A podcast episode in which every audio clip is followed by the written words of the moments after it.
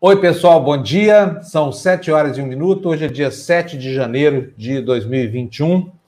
Um ano que começou com o mundo ensandecido, enlouquecido, sendo incendiado aí por um dos maiores inimigos da democracia mundial, chamado Donald Trump. Está lá dentro da Casa Branca, tentando de todas as formas solapar aquela que já foi reputada como a grande democracia do planeta, o guardião das democracias do planeta. Ontem, Trump conseguiu colocar no, no, no dicionário das pessoas comuns, gente que nunca está é, tá atenta para o noticiário político, coisa toda, uma nova palavra, que é o que? A palavra sedição.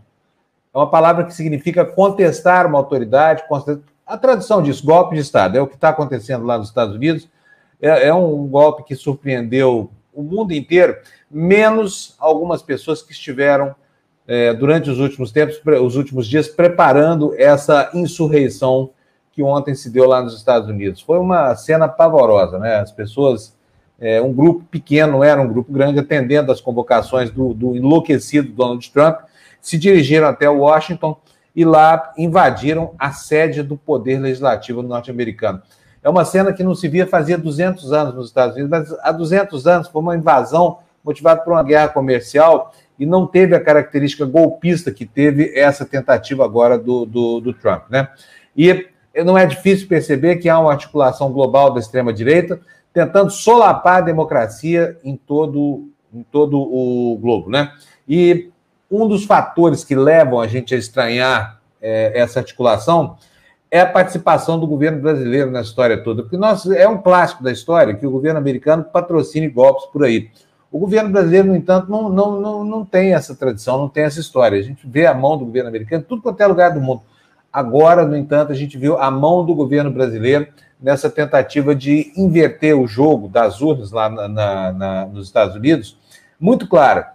Né? Tanto que ontem, ontem, esse capitão dos infernos que nos preside, infelizmente, é, mais uma vez foi motivo de vergonha pública para nós brasileiros aqui, porque ele apoiou o golpe de Trump lá nos Estados Unidos e já criou o mote para a contestação que vai acontecer aqui no Brasil quando essa, esses indigitados aí dessa turma de, de neonazistas e neofascistas e etc, etc, perder as eleições. Bolsonaro falou: eu é, tenho denunciado que a minha eleição foi fraudada porque eu ganhei no primeiro turno e as provas são sobejas. Ora, por que, que não denunciou?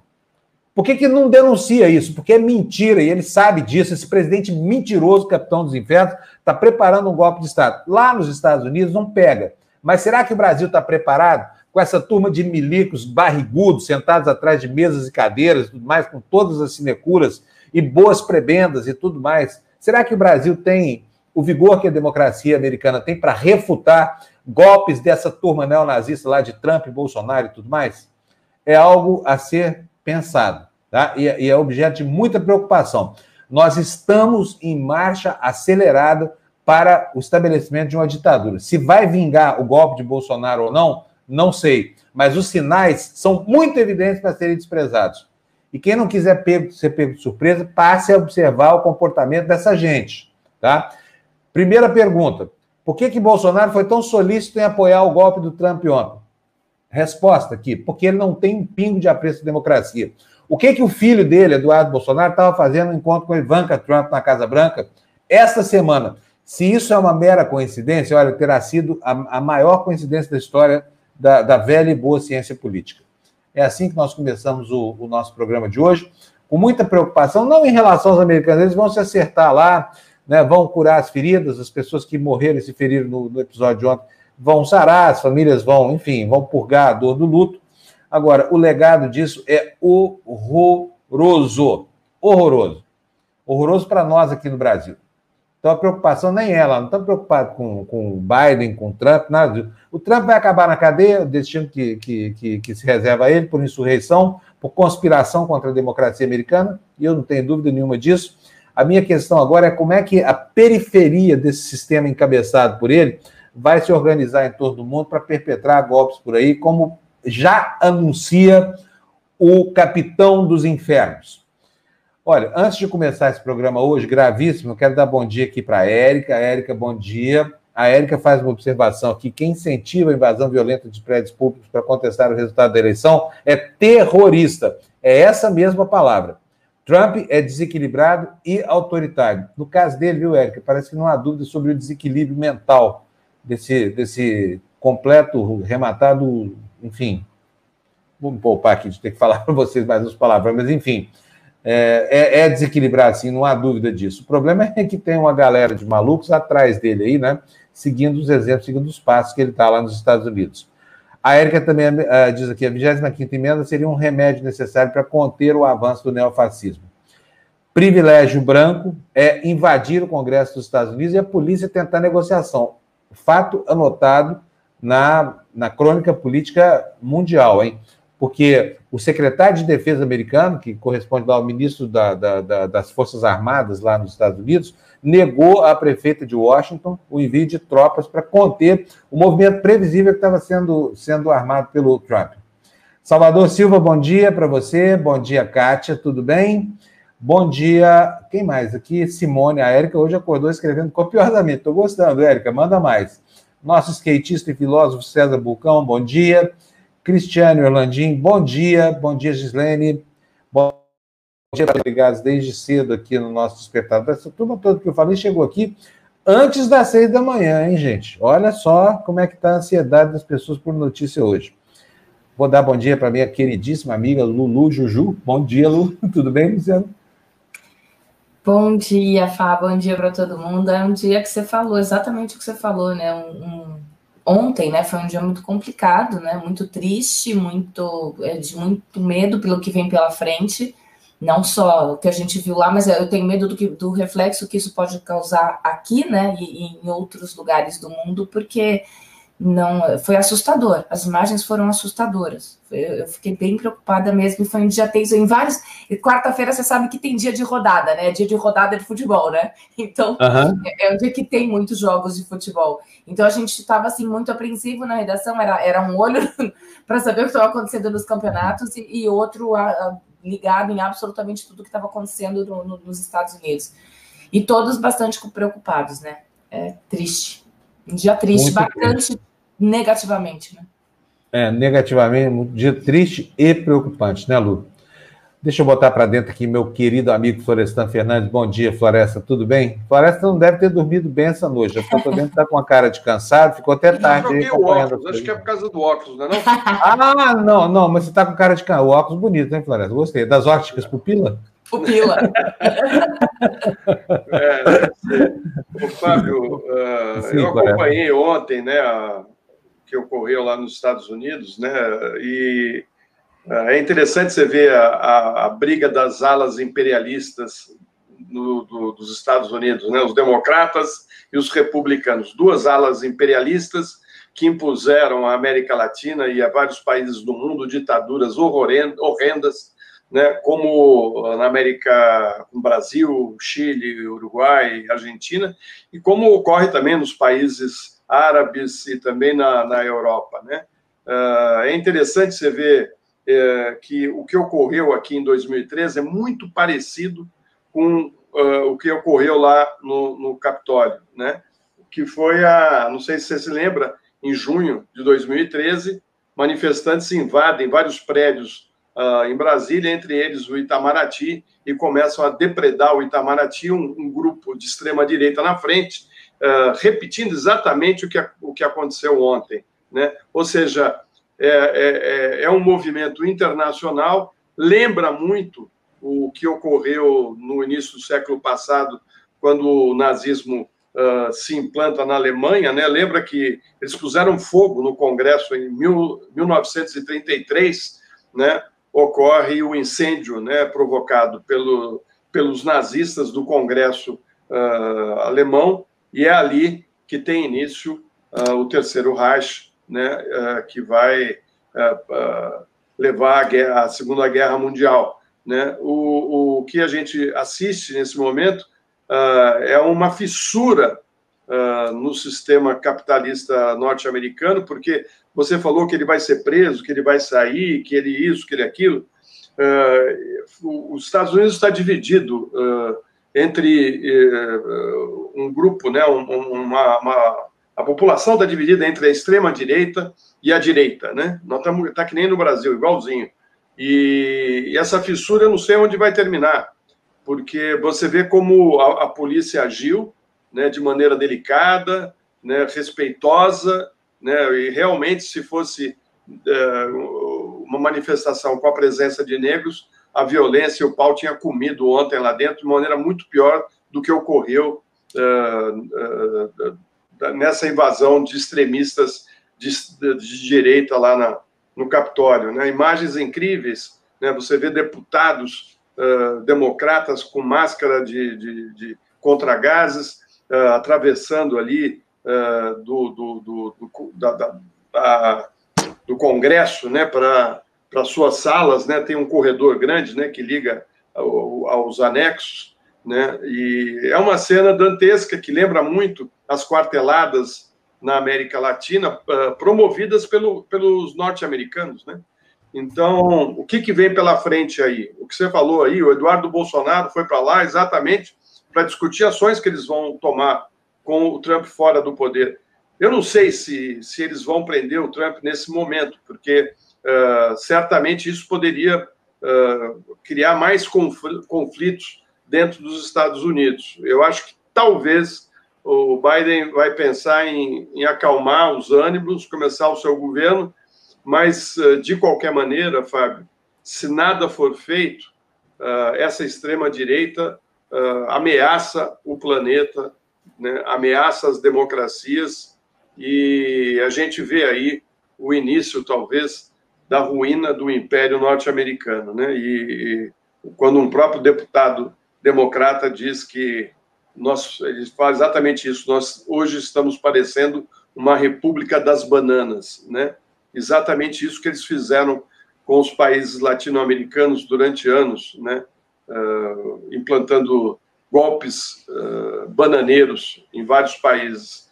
Então, a gente observa de longe, é, mas pensando aqui para dentro, porque realmente o Bolsonaro não chegou ao poder à toa e realmente tudo isso foi planejado. Tudo foi planejado. E uh, acho que o Moro tem, tem a ver com isso. Acho que uh, muito mais gente tem a ver com, com tudo o que o, está ocorrendo aqui no Brasil. Aí, ó, a bandeira dos Estados Unidos, isso é uma humilhação para a democracia norte-americana, né, Fábio? Isso aí, é. saem as estrelas e entram as bananas, né? É, então... É, quando a gente era mais novo, Floresta, eu tenho certeza que você vivenciou isso. Eu fui militante do movimento estudantil, essa coisa toda. A gente sempre previa algo que nunca aconteceu, que era a queda do Império Americano, né? o declínio, essa coisa toda mas a gente não pensava que seria como, como o fim do Império Romano, né? Era botando fogo na própria capital do Império Romano. É o que está acontecendo nos Estados Unidos, né? E assim, me espanta saber que a opinião pública americana tem quase metade de pessoas que, que acham que isso está certo, que concordam com isso, sabe? É, é, é, absolutamente impressionante como a democracia não é um valor para uma boa parte da, da população mais beneficiada por ela. Como é que entende isso? Eu não consigo, sinceramente, não consigo entender assim o que, que vai na cabeça das pessoas. Mas o, o que a gente viu ontem, né, um desafio desse tamanho, dá a dimensão do risco que o mundo corre, né, Floresta? Não, e você vê que é uma, é uma guerra contra uh, os avanços da civilização. Né? Eles, esses, esse pessoal do Trump, eles, eles são racistas, eles são homofóbicos, uh, eles querem uh, um recuo dos avanços da, da, do bem-estar social. Né? É uma coisa maluca isso que está acontecendo. Né? Então, e isso está ocorrendo aqui no Brasil também. Né? E o Bolsonaro é um perigo, sim. E eu acho que o Biden tem pela frente, se os democratas né, uh, uh, quiserem preservar a democracia, porque eu, eu, a democracia norte-americana está em risco. A gente viu isso ocorrer na União Soviética. O, o, o Teb sabe disso. Você também, Fábio. Nós vimos a, a queda do Muro de Berlim, nós vimos o fim da União Soviética, nós vimos ah, ah, movimentos no leste europeu, né, do racha que, que ocorreu uh, na, na, na, nesse grupo uh, ligado à União Soviética. Né? Então, coisa boa, uh, a gente não sabe se vem pela frente. Né? A gente sempre está é. tá esperando o pior, mas que os Estados Unidos não é mais o mesmo, não é não. É, não. E o meu medo agora, Fábio e Lu, é que o Trump, como última cartada, tente uma invasão a algum país para arrumar um conflito internacional, talvez um ataque ao Irã, talvez um ataque à Venezuela. Né? Uh, isso está no horizonte, viu, gente? Uh, ele pode iniciar uma guerra e tentar começar a impor, uh, se impor dentro da, da Casa Branca e, e não entregar o poder. Bom, o pesadelo para os americanos vai durar menos de duas semanas, são 13 dias de hoje até a data da posse. A posse de Biden é no dia é, 20.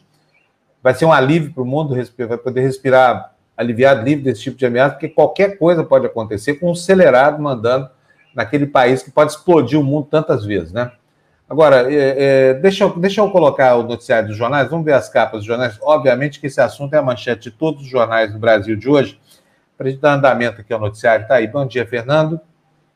Bom, manchete do Jornal o Globo, como você está vendo aí da esquerda da página, Trump incita ataque à democracia e turba invade Congresso dos Estados Unidos. Em rede nacional, Biden cita, cita agressão sem precedentes e exige fim do cerco. No centro da página, manchete da Folha de São Paulo. Insuflada por Trump, multidão invade e vandaliza o Congresso. E logo depois do Estado de São Paulo, ataque à democracia. Uh, olha, nós já temos conosco aqui, eu vou, eu vou pedir atenção, vou colocar para dentro aqui o Tebni. Bom dia, Tebni, tudo bem? E tudo o Vitor.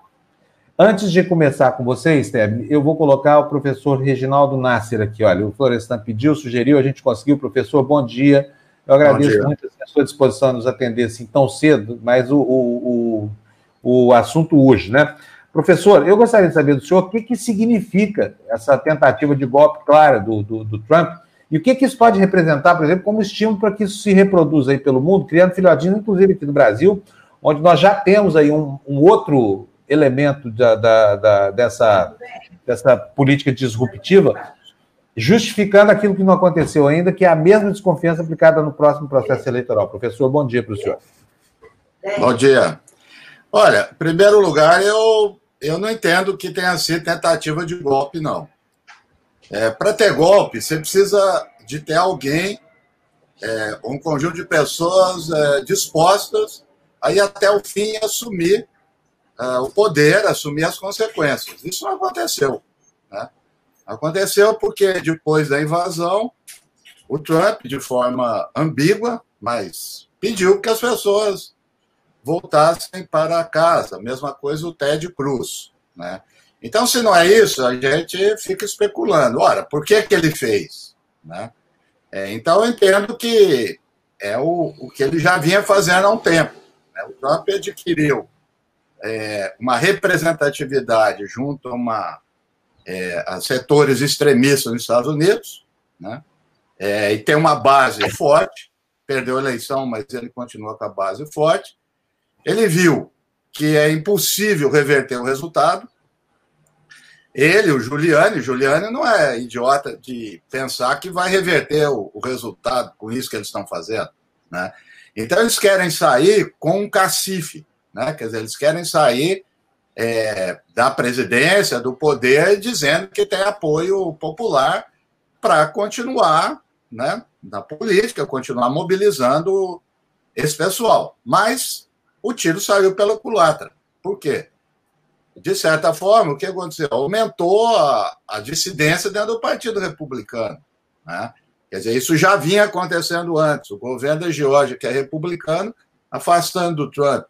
Né? Foi aquelas cenas, né? o áudio é constrangedor, é criminoso, aquele áudio. Agora, mais ainda republicanos. A senadora da, da Geórgia acabou não votando depois. Né? Então ele perde, vamos dizer, na, na, no topo né, da, da política dos representantes dos líderes e tenta fortalecer na base. Essa que é a, que é a estratégia dele. E esse tiro está saindo pela culatra porque ontem eu vi, não sei se isso foi adiante, que eu estava muito curioso para ver isso, que é para onde vai o capital, né? quer dizer, quem que sustenta, quem que apoia ele. Então, alguns é, empresários, investidores, me parece que já estavam, inclusive, cogitando um apoio à, à retirada dele do poder, né? porque aqui é aquilo que o, a gente sempre lembra a frase do do Maquiavel, né? Não basta ser honesto, precisa parecer honesto. Então, a democracia precisa ter uma aparência, a democracia americana. Né?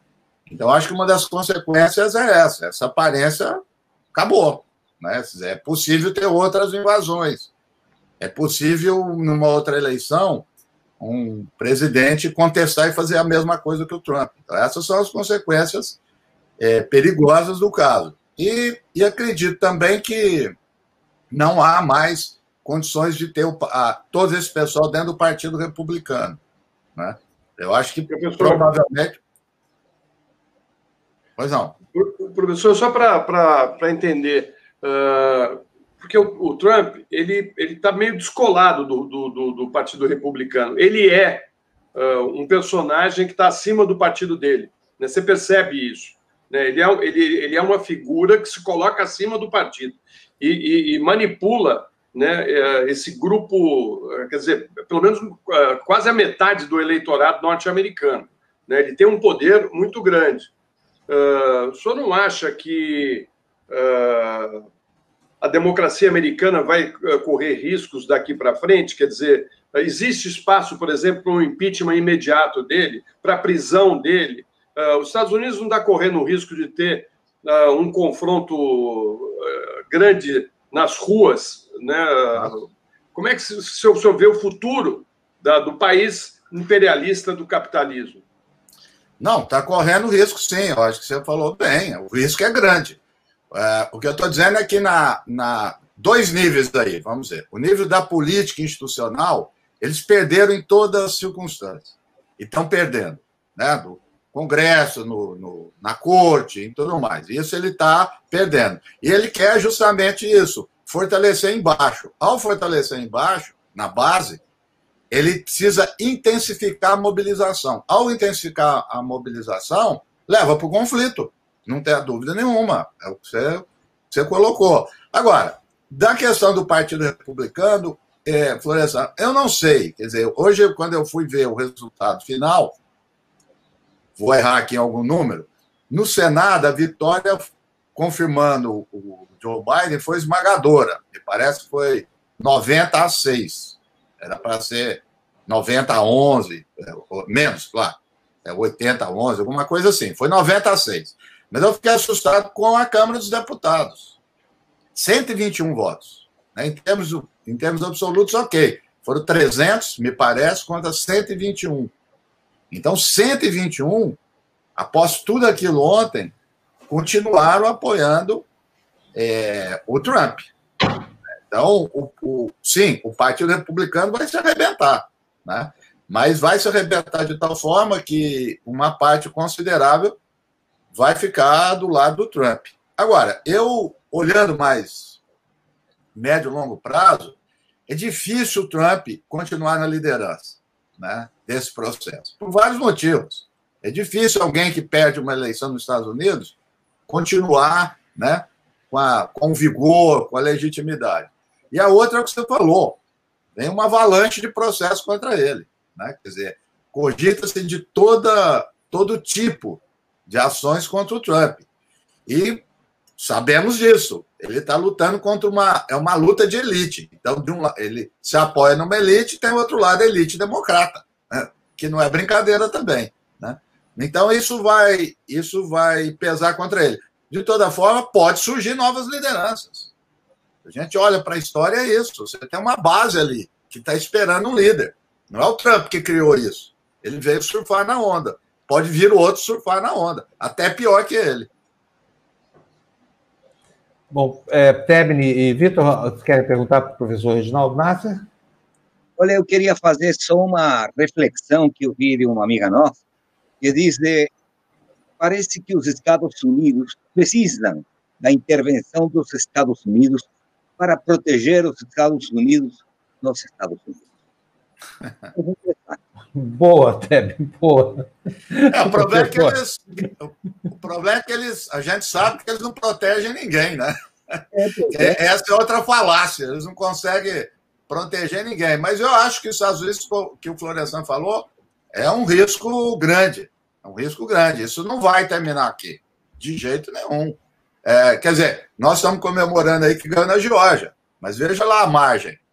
E eu acho que tem que comemorar, mas é uma margem pequena. É, mudou a Geórgia, ok, isso é positivo. Mas é, eu acho que ainda vai ter muito problema. É uma mobilização muito grande. A sorte é que esse pessoal não é organizado, isso é uma turba. Né? Porque fala, golpe não é. Então, quando o pessoal vi muita gente falando, ah, coisa fascista. Ideologia, sim, mas a forma de organizar, não. Ainda bem. Né? Porque os fascistas tinham três vetores, né? Massa, a liderança e a organização. Não tem essa organização. Né? Vai lá o Trump, faz um discurso, Ted Cruz faz outro e tudo, junta aquele punhado de gente e entra no lugar, não sabe o que faz, senta na cadeira, faz ali algumas palhaçadas e vai embora. Não tem. É, mas pode ser que venha a ter. Esse é o problema. Professor, é, esse, é, é, essa questão me preocupa do ponto de vista simbólico. E, e como é que isso pode impactar, por exemplo, é, democracias mais frágeis e vulneráveis como a brasileira, que tem uma história muito menor Sim. que a, a, americana. Eu gostaria de saber do senhor como é que o senhor prevê. Porque é o seguinte: nós tivemos um ato de um ato golpista aqui no Brasil, patrocinado por aquele movimento dos 300 picaretas lá de, de, de Brasília, que, que, enfim, lançaram fogos contra o, o, o, o STF, numa iniciativa muito parecida com essa, que é para criar o símbolo. Agora, a gente tem que, que entender também que a, a, a, nova forma de comunicação social impõe talvez uma nova maneira de entender os riscos que a política corre, que as instituições correm. Na verdade, eu queria saber do senhor, o que o senhor acha que isso vai gerar de filhotinho para um país como o Brasil, cujo presidente já apoiou essa tentativa de golpear o legislativo americano.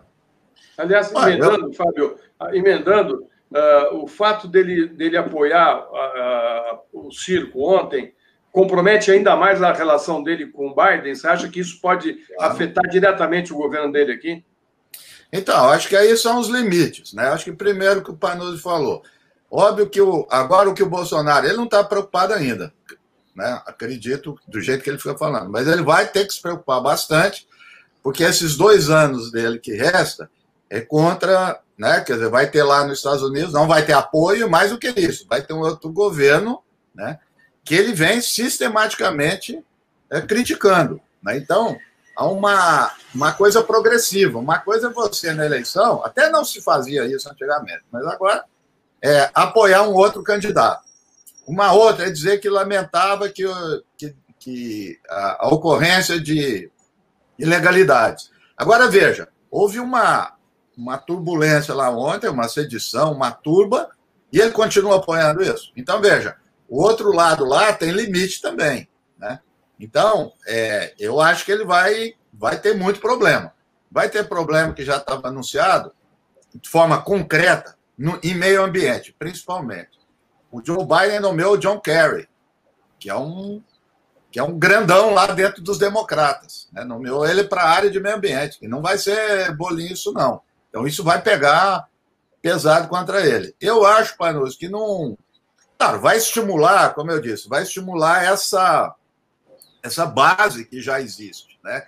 Eles vão ficar, é, de apoio ao Bolsonaro, eles vão ficar mais mobilizados, mais ativos. Quer dizer, a pessoa, olha, é igual, eu estudei muito tempo terrorismo. Terrorismo se vale muito de símbolos. Estão dizendo, olha lá, eles invadiram o, o Capitólio, aqui a gente pode invadir também.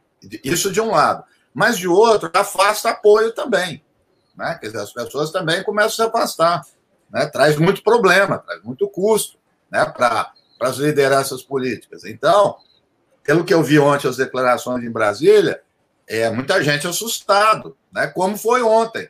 Né? Queria voltar um pouco para os Estados Unidos, porque aquelas fotos mostram quem é deputados que estão debaixo da cadeira não é democrata ou republicano, né? não, tem, não é democrata que foi para baixo, é democrata e republicano. Mas atingiu a todos a classe. Né? Então, isso é que, é que é grave. Quer dizer, a cena dos, dos seguranças armados deputados apontando pistola para a janela, né? Quer dizer, é, tudo isso aí pesa para essa classe política. Né? Então, eu acho que é, eu acho que você falou bem, quer dizer, vai estimular uma parte, mas vai fazer com que a outra, né, uma outra parte que está lá na, na direita, comece a dar uma, uma caminhadinha para o centro. Né? Tá bom. O Vitor quer perguntar alguma coisa, Vitor?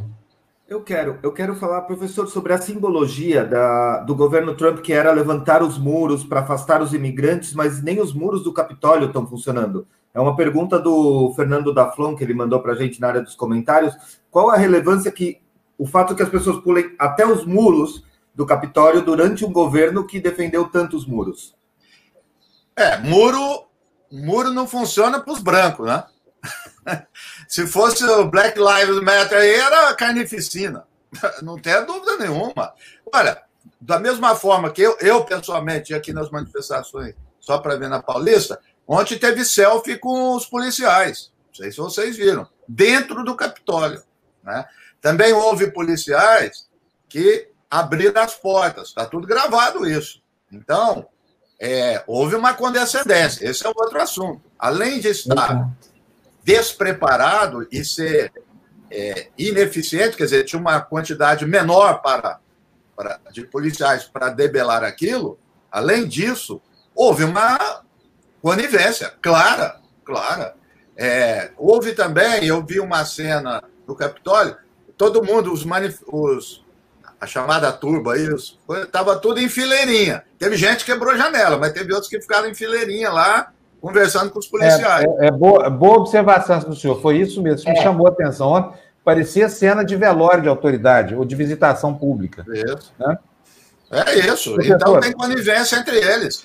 Ó, Exatamente. É, em inglês, hum, é hum. famoso inside job. Sempre tem isso nos Estados Unidos. Essa extrema-direita está inserida dentro da, do governo, do judiciário, da polícia, está inserida. Como aqui. Professor, quero agradecer demais aqui a participação sua, foi ótima. O senhor acordou cedo aqui, felizmente não atendeu aí. Ah, acordo um abração cedo, já estava lá, Leandro. Tá bom, obrigado. É, obrigado. Obrigada, Até a próxima, professor. Obrigadão. Boa, Florestan. Boa sugestão. Eu estou tentando outros, Fábio, outras coisas aqui com o André. Oi, Lu. Eu não sei se você está aberto, eu estou com folha ao vivo aqui, tem uma nota das 6h24 da manhã dizendo que o Trump promete uma transição horteira. Você chegou Sim, a ver isso? Eu, eu, vi na CNN agora há pouco, né? O, acabou muito tarde a sessão lá no, no, no Capitólio. É, foi confirmado, nós já temos aí, o, o professor Reginaldo Nasser já deu o placar aí, quer dizer, essa cerimônia que aconteceria ontem, ela, ela é revestida de um caráter apenas simbólico, é um, é um rito formal é, dos vários atos que vão combinar com a posse do, do, do, presidente eleito dos Estados Unidos, ela equivale aqui no Brasil a uma coisa que acontece bem antes é, da, da posse, que é a diplomação. Foi isso que o Trump tentou turvar ontem com, essa, com, esse, com esse protesto que ele armou lá e, e enfim, acossando né, de maneira absolutamente antidemocrática o Congresso dos Estados Unidos. E aí o Trump, depois disso, falou, eu estou vendo aqui no, no site da CNN, ele disse o seguinte: vou ler para vocês sem compartilhar a tela mesmo, eu vou traduzir aqui, desculpe o meu inglês aqui, mas ele prometeu uma transferência ordenada de poder para o Biden, e a nota da CNN diz o seguinte: que após, depois de uma afirmação formal da vitória no colégio eleitoral do presidente Biden, Trump disse que a decisão representaria o, o fim do maior primeiro mandato da história presidencial. Que absurdo, né? E é, aqui abre aspas aqui, no, no, ainda no telegrama da CNN. É, embora eu discorde é, do resultado da eleição e os fatos me confirmem, ou seja, que, que né, na argumentação dele de que há Freud, é, haverá uma transição ordenada em 20 de janeiro, disse Trump numa nota. Eu sempre disse que nós iríamos permanecer em luta para garantir que apenas os votos legais fossem confrontados, fossem contestados. Apesar de isso representar o fim do primeiro mandato da história presidencial, é apenas o começo de uma luta para tornar a América grande outra vez, né? é, voltando aí ao bordão que ele vem sustentando desde o, o governo, enquanto é. a pequena América. Fala, Floresta. Ah, o Twitter ele... chegou a bloquear temporariamente a conta do Trump após os episódios da violência que foram registrados. É, é, é muito, sério. é muito sério, porque uh, o, que ele, o que ele patrocinou ontem foi um ataque né, ao Congresso Nacional, à Casa de Leis, o templo da democracia norte-americana. Gente, isso tem um peso uh, na, na, imaginação do norte-americano uh, muito forte. Isso, essa brincadeira dele, porque o que o professor Nasser disse aqui é interessante, né? porque ele não, eles não têm organização, eles invadem o Congresso né? e fazem aquele circo para quê? Só para fazer o circo? Eu acho que a conta ficou grande, pode ter ficado grande para ele. Né? E uh, ele, se ele falou isso, é porque ele já está preocupado com o futuro dele. Porque ele pode, inclusive, sofrer um processo de impeachment imediato, se o Congresso quiser. Né? Então, assim, uh, o Nasser, o professor Reginaldo Nasser, foi no, foi no, no ponto. Né? Eles não têm uh, organização, né? ainda bem, porque eles têm a, a massa, né?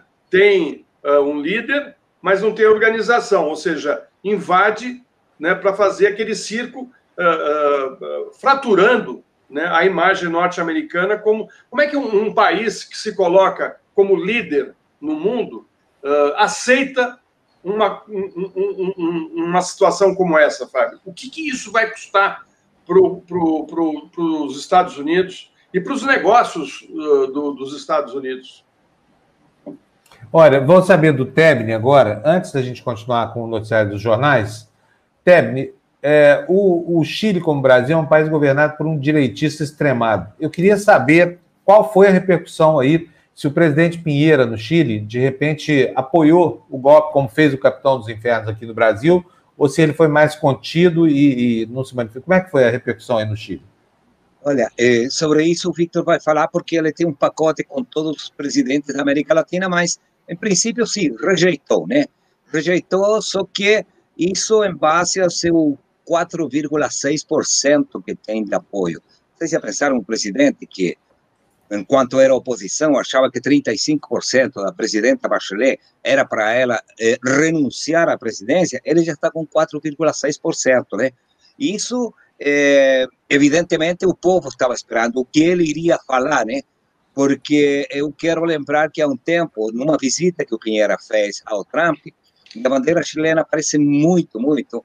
É, tem uma estrela, uma franja é, branca e outra vermelha. Ele colocou a bandeira chilena assim no meio da bandeira norte-americana. Quer dizer, é mais um Bolsonaro puxando o saco dos Estados Unidos. E eu quero discordar com, com Florestan, disse que o, os fatos de ontem ameaçam a democracia no mundo todo a democracia sempre vai estar a perigo enquanto eh, os norte-americanos estiverem aí com as suas garras, tirando as matérias-primas, tirando o cobre, tirando o lítio, tirando riquezas dos povos do terceiro mundo. Não? E isso não é de ontem. Eh, Florestan, lembre que em 48, depois da, da, do pacto de defesa do hemisfério ocidental, quando terminou a Segunda Guerra, a Grande Guerra Mundial, certo? Todos os países da América Latina viraram países bananeiros, quer dizer, com governos impostos pelos norte-americanos. Isso já vem acontecendo, Florestan, me desculpe, mas,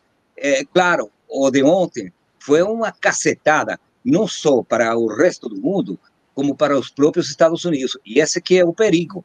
Se vocês viram as milícias vestidas com roupa preta, com armas na rua, isso pode ser perigoso, não só para os Estados Unidos, evidentemente, onde você pode comprar uma arma na hora que você quiser e tiver o dinheiro para fazê-lo, sino que também para o Brasil é e, evidentemente, para o Chile. Tebni, que eu tava, acho que eu não me fiz entender. O que eu estava querendo dizer é o seguinte: a imagem dos Estados Unidos lá fora, a, a liderança dos Estados Unidos lá fora, né, no mundo, ficou uh, manchada. Ou seja, o país que se coloca como o grande líder do planeta uh, sai enfraquecido. E eu não estou falando que ele, ia, que ele iria salvar as democracias. A imagem do país uh, que lidera o capitalismo.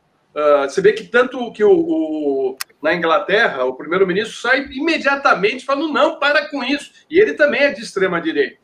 Né? Certo. Ele, para, para, para, porque ele sabe aonde isso pode terminar. Né? E, e, e o que eu, eu fico pensando aqui, e acho que você também, é como é que os chineses estão olhando essa cena. Né? É. E os venezuelanos. É. Quer dizer, quando você tem, é, digamos, tribuna para criticar todas as democracias, seja lá de esquerda, direita, como for, certo? Eles ficam simplesmente agora sem absolutamente nada o que falar. Eu agradeço a tua explicação, viu, Florestan, porque eu achei que era interessante colocar isso em, em, em, questão. Não vou falar do Chile, porque somos tão pequenos, temos tão poucas coisas, que a única coisa que eu pude resgatar, certo, foi a, a nova queda do Pinheira. O que vai acontecer daqui para frente, bom, para quem acredita, só Deus dirá. Tá? É, Agora, de qualquer forma, a notícia, que, a notícia que o Tebni traz é uma notícia muito boa, né? 4,6 significa o seguinte: isolamento absoluto. Ninguém no Chile apoia o Pinheiro. Essa é a verdade. Está que nem, é o, tá que nem o Temer no Brasil, Fábio, no fim do governo é, Temer. Isso para os chilenos é uma maravilha. Viu? Assim, eu, eu me congratulo com os chilenos pelo senso crítico apurado e pela rejeição a essa forma, porque o Chile já sofreu demais com ditadores, com aventureiros, né, com, com, com, e com esse capitalismo selvagem que se instaurou ali. Talvez isso seja o começo da redenção do país, né, pela via democrática, rejeitando um líder é, estigmatizado e, e, pouco querido como esse Pinheira, o Chile, que já está a caminho de produzir uma nova Constituição, talvez comece aí a, a estabelecer uma, uma nova base mais humana, mais justa, mais democrática, né, de conviver com as suas próprias contradições. Muito bom saber, viu, Ted? Menos de 5%, 4,6%, é isso? Exatamente. Agora, o perigo não é só isso, né? Porque a Constituição parece que passaram a perna por cima do chileno, né? porque como se criou a convenção constitucional, certo? Eh, os independentes podem se eh, apresentar como candidatos a constituintes. E uma das pessoas que está se apresentando, porque ela renuncia aos, ao governo do, do, do, Pinheira, é a Marcela Cubillos. Quem é a Marcela Cubillos? A Marcela Cubillos é uma pinochetista, assim, de, de, de, de pai e mãe. Ela foi ministra da Educação no, no, no governo do, do, do Pinheira, há pouco tempo, depois foi ministra do Meio Ambiente, mas no seu currículo, ela é contra o divórcio. Ela fez eh, mil coisas aí para defender a vida do casal e que não existisse o divórcio. Ela também rejeitou a ideia de uma nova Constituição. Claro, a Constituição que ela defende é a Constituição do Pinochet, né? E, coisa estranha, ela que era contra o divórcio, se divorciou-se do seu marido, né? Ela se separou do marido e casou com o atual ministro das Relações Exteriores, com André Alamán. Quer dizer, teoria e prática que simplesmente não existe. E corre o perigo dela ser parte dessa eh, mesa que vai criar a nova Constituição no Chile, né? Quer dizer, a coisa, a coisa não é tão simples assim. Mas vamos ver se a massa pensante do Chile consegue barrar a, a a entrada desse tipo de personagens que não fazem bem à democracia. E que ontem não se pronunciaram, só o Pinheira, porque por uma questão de, de diplomacia tinha que fazer alguma coisa, né? Então, vamos ver o que, que vai acontecer daqui para frente, temos pouco tempo. O meu medo é que o Trump ainda tem o mais absoluto e grande poder do mundo inteiro. Ele tem um dedo e tem um botão vermelho. Vai ver se ele não consegue é, segurar as, os seus próprios impulsos, né?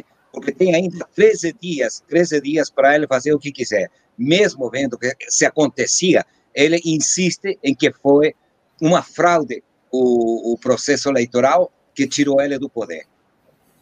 Muito bom, Tebre, super obrigado, viu? Valeu mesmo. E tá agora bom. nós vamos, antes, antes do Vitor trazer aqui. Não, pro, só para eu beneficiar aqui, só para eu beneficiar, porque a foto que ele falou do Pinheiro, a gente tem aí já. Tá, beleza, maravilha. Então, peraí, Vitor, peraí que você é o, o, próximo aqui.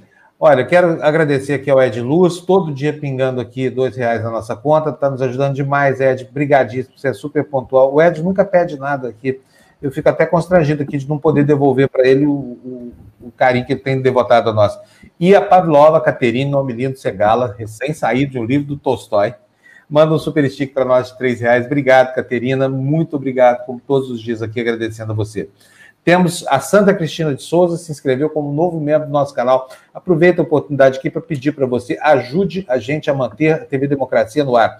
Faça uma doação. Se o dinheiro não vai fazer falta para você, invista aqui. Nós vamos devolver muita notícia para você, muita informação, análise, crítica, posicionamento para você balizar a sua opinião completamente livres de fake news, de qualquer outra interferência que não seja a nossa própria consciência, que é o que você está acostumado a ver aqui na TV Democracia. Você pode fazer por vários caminhos, se tornando membro do YouTube, como acaba de fazer a, a Sandra Cristina. Você pode nos mandar um super sticker, como fez o Ed Luz. Você pode também nos apoiar, como fazem dezenas de pessoas, pelo apoia.se barra TV Democracia, ou ainda nos mandar um Pix. O Fernando vai botar para nós o Pix aqui na tela, se você tiver com seu bolso coçando aí. Né? Você aproveita esse Pix aí para investir bem seu dinheiro em informação, porque informação é um capital, como a gente está vendo, da maior importância, né? E informação crítica, ainda mais para aguçar a nossa sensibilidade e ajudar a gente a formar a nossa opinião. Vitor, conta para mim, como é que o golpe, o golpe, não sei se pode chamar isso de golpe, mas que o professor tem a pantomima armada, pantomima golpista armada pelo Trump ontem, como é que repercutiu na nossa, no nosso cantão aqui latino-americano? Olha, Fábio, na verdade, muitos dos presidentes da América Latina repudiaram. Eu queria começar com a foto do Pinheiro e do Trump que eu mandei aí para André e para o Fernando. Teve uma visita em setembro de 2018 que o Pinheira faz ao Donald Trump. E olha o que ele faz com a bandeira do Chile. Se puder pôr em grande. Olha, olha, olha a vergonha. É sério, não, não pode ser sério isso. É, é, tem certeza que isso não é fake news? Tenho certeza. Põe a próxima foto, por favor, Fernando, só para mostrar a, a vergonha que é ter um presidente. No, no... Ou seja, em matéria de vergonha pública, os chilenos estão ali com os brasileiros, hein? É por isso, é, por essa... isso que, é por isso que a nossa terra termina rapidinho entre a cordilheira e o mar. Estão nos empurrando para fora da América Latina já. Porque, olha, é esse é o presidente de hoje. E eu fiz um apanhado agora de manhã na, nas redes sociais dos presidentes da América Latina, dos governantes. E eu tenho aqui os tweets. Eu mandei, Fernando, se você puder botar a sequência para a gente, eu acho que, que eles falam mais do que eu. A gente tem aqui, por exemplo, Alberto Fernandes defendendo e botando uma foto do Joe Biden, dizendo o repúdio sobre a violência e atropelos no Congresso em Washington. Eles confiam na transição pacífica e o respeito da vontade popular. É, próxima, Fê. Aqui o Pinheira rechaçando as ações destinadas a alterar o processo democrático nos Estados Unidos e condenar a violência indevida. No caso do Chile, fica muito estranho porque a violência chilena contra a população é absurda. A violência aqui, eles gastam milhões em veículos é, contra a população. Deixa eu chamar a próxima, Fê. Vamos fazer mais. Vou fazer até mais rapidinho. O Lacage Paul também está ah, manifestando o rechaço à violência, o, o qualquer, é, dizendo que os valores democráticos dessa nação prevalecerão frente a qualquer tentativa de reduzir suas instituições, né, menoscabar. Próximo. O Ivan Duque fez dois tweets, né? Plena confiança na solidez das instituições dos Estados Unidos e os valores da democracia e o império da lei compartilhados pelos países. Próximo, por favor, Fê. Mas foi essa do Ivan Duque não foi uma condenação. Não, ah, foi. Está aqui na segunda. Ah, é, tá bom. Tá os atos de violência e solidariedade e respaldo aos honoráveis membros do Congresso e todas as instituições. E a próxima, Fê, que eu acho que é a última. Não, não é. Aqui também o Lenin Moreno, presidente do Equador, também totalmente rechaçando. E o último foi da, cancele... da chancelaria, né? Do Ministério de Relações Exteriores, condenando a polarização política e espiral de violência nos Estados Unidos.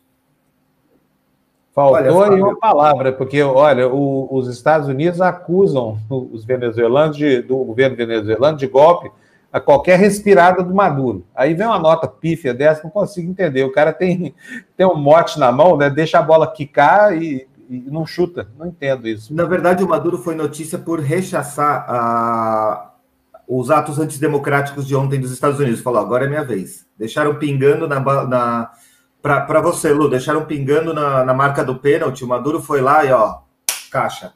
Não teve jeito. Ele foi notícia em é. toda a América Latina pela resposta. Por fim, ele pode ah, tá responder. Bom. Muito bom. E, que, bom. O que foi que ele falou, Vitor, que eu não, não sei? O que foi que ele falou? Basicamente, ele rechaçou qualquer tipo de ação antidemocrática, defendendo os valores democráticos como os que o elegeram, e também destacou o fato da União Europeia não reconhecer mais Guaidó como é, representante, como presidente da Venezuela. Então, ele se aproveitou dos dois momentos e transformou numa, num, num comunicado ali, rechaçando os atos de violência. Exatamente. Olha, só para lembrar que a Venezuela acaba de passar por um processo de uma eleição parlamentar que não teve a presença da oposição, foi objeto de controvérsia aí, porque a, a, oposição continua denunciando que, apesar da ausência dela, a eleição não teria legitimidade, e está aí o Maduro aproveitando para tirar uma ondinha, né, Vitor? do, do, do, grande irmão do norte que o acusa de ser um, um sujeito sem apelo, sem, sem nenhum tipo de apreço à democracia. Muito bom. Vocês veem como é que. Gente, é uma loucura o que está acontecendo. Tem hora que eu olho no noticiário e falo assim: acho que, que o mundo enlouqueceu. Ou então fui eu que não estou conseguindo dar conta mais de entender, né, Lu? O, o, que, que, o que, que é que se passa, gente? Quando a gente vê a democracia americana sendo solapada por um insano como o Trump, e ninguém faz nada, porque a verdade é essa. Ontem houve movimento, momento de ternura ali entre policiais e, e os terroristas que invadiram o Capitólio. Não dá para entender de onde vem tanta tolerância. Imagina o que, que teria acontecido se fosse uma manifestação de negros americanos pedindo o fim do, do, do racismo.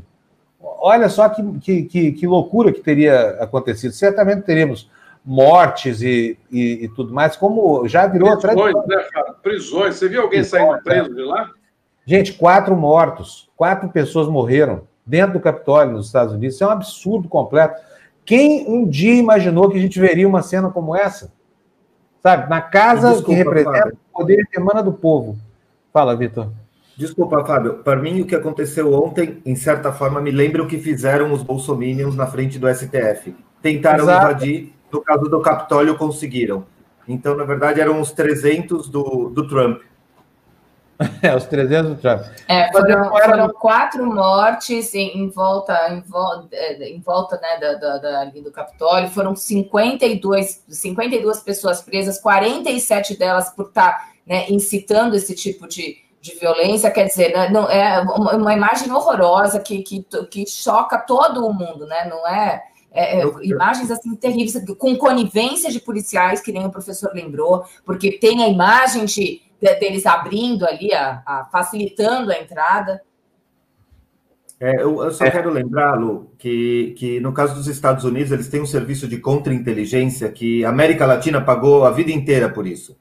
Aqui na América Latina, a gente sofreu quantos golpes pelo serviço de inteligência e contra-inteligência que eles têm.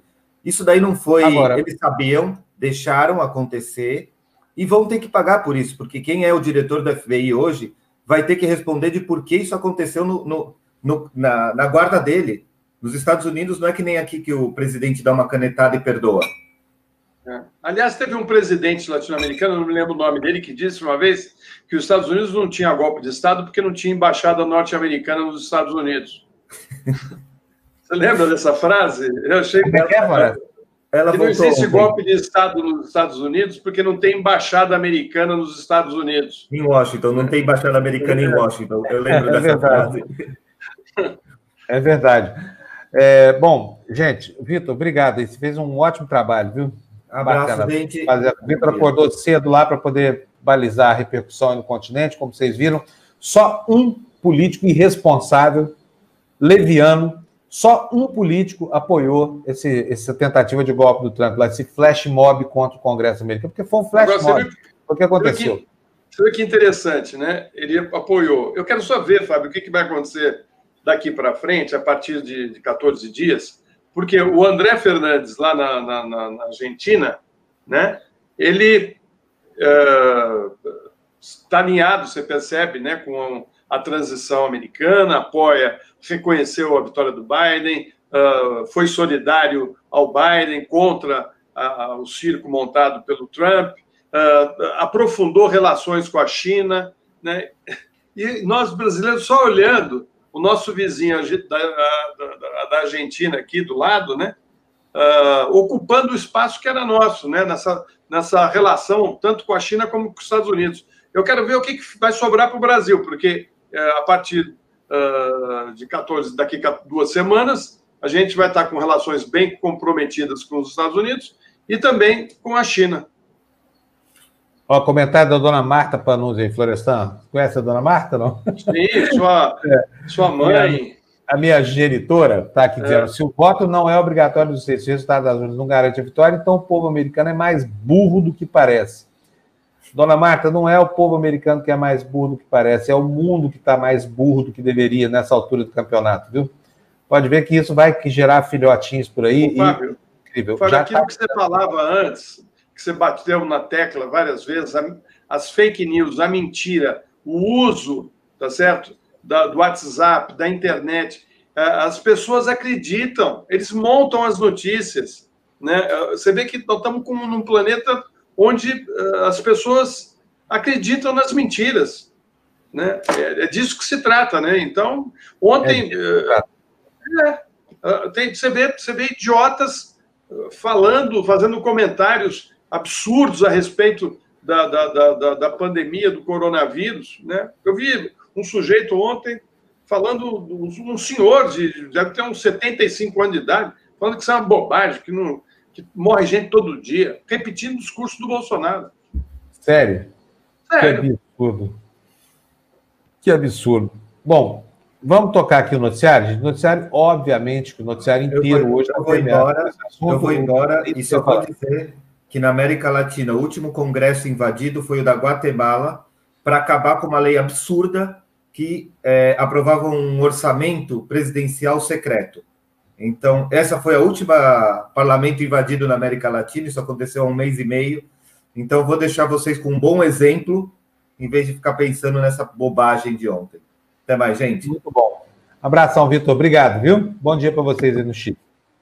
Bom, vamos tocar o noticiário então. Fernando, vamos botar na tela aí o, o. Deixa eu ver qual é o slide, porque eu estou até perdido aqui, eu andei mudando aqui o jornal.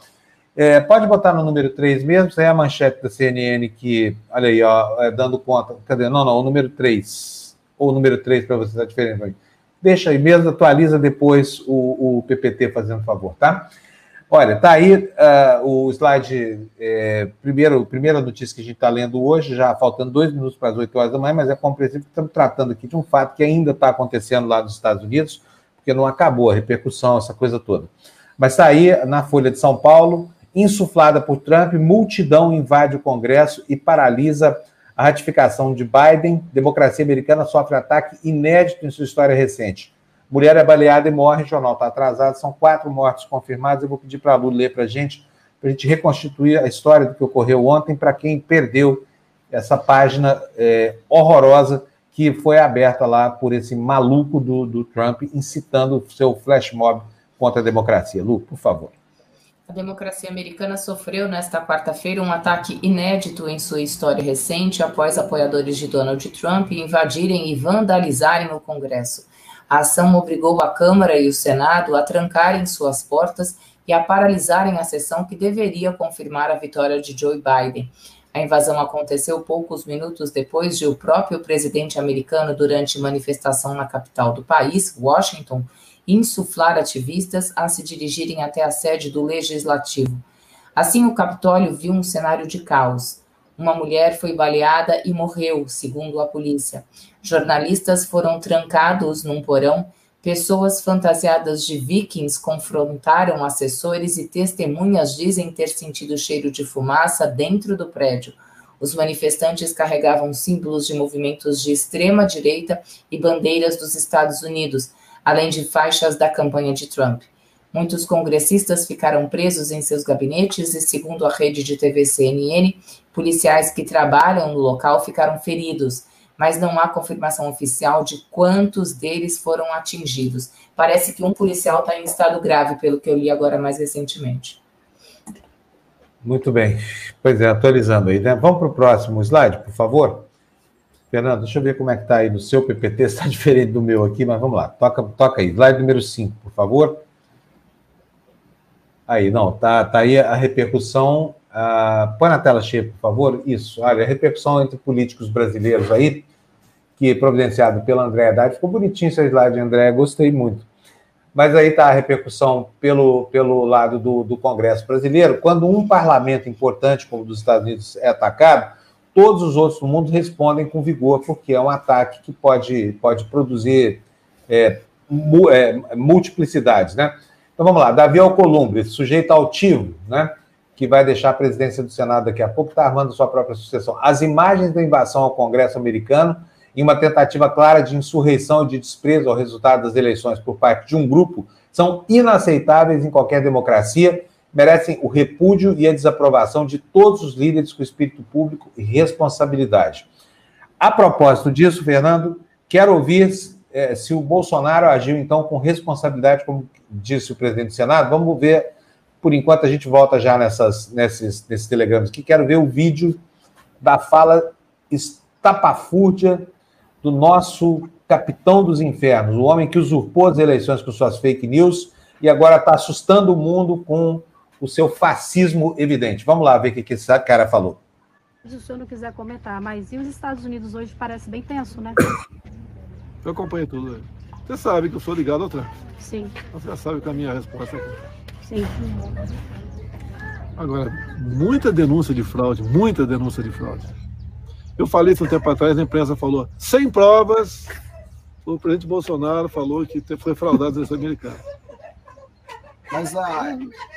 O presidente, mas essas eleições agora também foi fraudada, descaradamente. Eu acredito que sim. Não, eu acredito que foi descaradamente, porque até então, é o seguinte, nós somos de contagem, Lá a, a petista lá que ganhou, né? Que a Marília Campos. Essa nova eleição, quer dizer, não, a minha foi fraudada, eu entendo que eu tenho, eu tenho indício de fraude na minha eleição. Era para ter ganho no primeiro turno.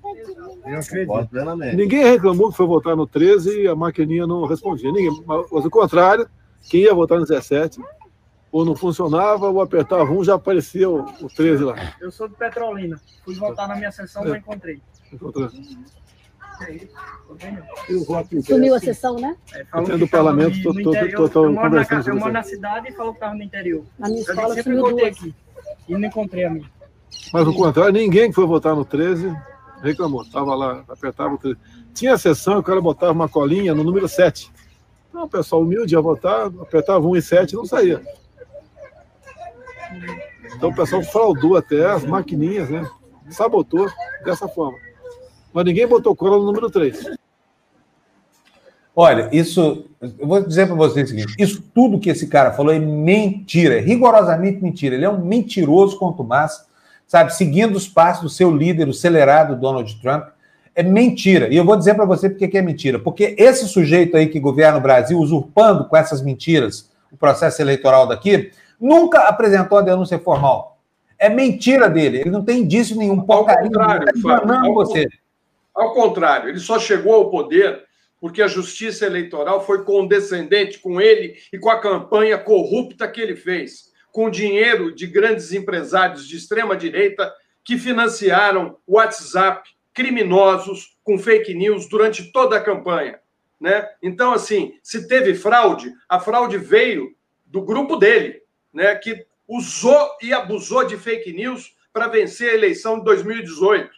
E mais, os generais que estão sempre ao lado dele, para lá e para cá, já falavam lá atrás do medo da, da fraude. Né? Ou seja, eles queriam dizer o seguinte: se não ganhar, nós vamos dar o golpe. Ou, ou vocês acertam aí para ele ser eleito, ou nós vamos dar o golpe. Eles ameaçaram o tempo todo. Né? Agora, ele está com esse discurso porque ele está prevendo que em 2022 ele, ele pode ter uma derrota e vai começar a contestar o sistema. Né? Um sistema que uh, vem funcionando perfeitamente e que é exemplo para o mundo. Né? Então, assim, uh, não existe uh, o que ele está dizendo aqui, essa fraude que ele está dizendo, nem aqui, nem nos Estados Unidos. Né? Agora, é o discurso preparado pelo pessoal do Trump para todos os governos de extrema direita que eles colocaram no poder utilizando a fake news, a mentira. O Trump foi eleito usando a mentira foi uma baixaria o que o Trump fez nos Estados Unidos na campanha vitoriosa dele contra a Hillary Clinton. Né? Então, assim, é, é uma cara de pau desse sujeito chegar e dizer uma bobagem, uma mentira dessa. Ou seja, ele é fruto da mentira e vai continuar mentindo até o fim. Que absurdo, né, gente? Olha o mundo que nós estamos vendo, sabe? A gente olha o noticiário, você não fica com aquela sensação assim, sabe? Quem é que está tá mais louco? Sou eu ou é o, o são os fatos? Eu, eu abro o noticiário assustado, porque eu não sei mais até onde o ser humano é capaz de ir com essas coisas. E olha, essa tentativa do Trump de ontem tem o apoio de metade da população pública americana. Sabe, centésimo de, de, de, de percentual não vão mascarar uma realidade, porque na democracia americana, o winner take all, na maioria dos estados, menos em dois estados, quem ganha o, o, a maioria no colégio eleitoral leva todos os delegados. Mas a verdade é a seguinte: há uma fratura nos Estados Unidos. Metade da população quer defender a democracia, metade não quer, não se interessa por ela. Eu só não entendo, Floresta, é, qual é a vantagem desses novos grupos fascistas aí.